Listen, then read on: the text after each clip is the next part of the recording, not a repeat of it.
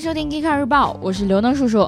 在昨天的节目播出之后啊，我们 Geek 叨逼叨的粉丝就表示：“哇，以后能天天听到刘能叔叔的声音了，好开心啊！”哈哈哈。然而我呢，并不是特别开心，因为录完之后听到情绪如此高涨的自己，我整个人尴尬癌都犯了。所以呢，在病入膏肓之前，让我们赶紧开始今天的正式内容吧。五月三十日，也就是昨天，国际汽车与天猫签订了汽车电商战略合作协议。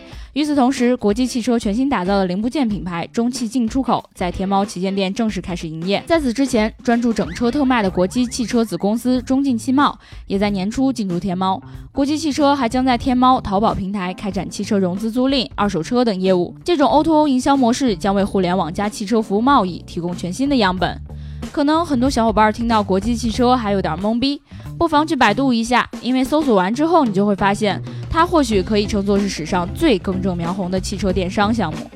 最近，根据市场研究公司 CSA 的数据显示，今年第一季度，美国新激活的手机号码中，约有百分之三十二来自具有联网功能的汽车。值得一提的是，这一数据甚至超过了智能手机。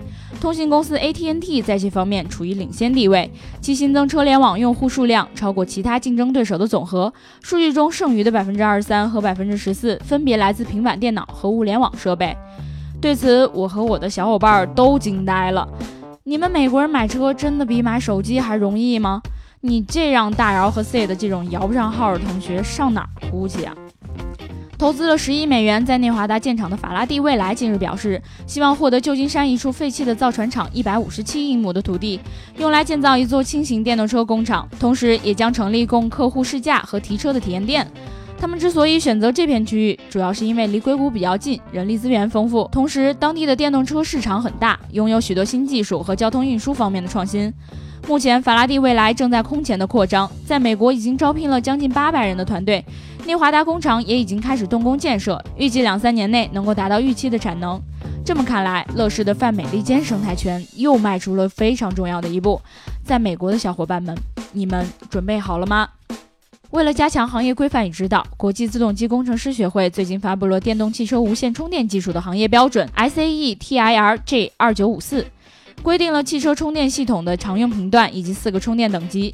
无线充电频段可以使不同厂家的充电设备互相兼容，四个充电等级则规定了不同的充电速度。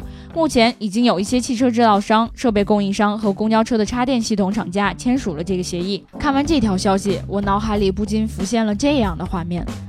得知此消息的电装企业纷纷沉默。不一会儿，只见他们抱起自家的充电桩，不约而同地扔向了国际自动机工程师协会，嘴里还念叨：“妈的，没想到你们是这样的工程师学会。”好啦，以上就是我们今天 Geekcar 日报的全部内容。记得关注我们的网站三 w 点 geekcar.com，同时微信搜索公众号 Geekcar 极客汽车，了解更多新鲜好玩的内容。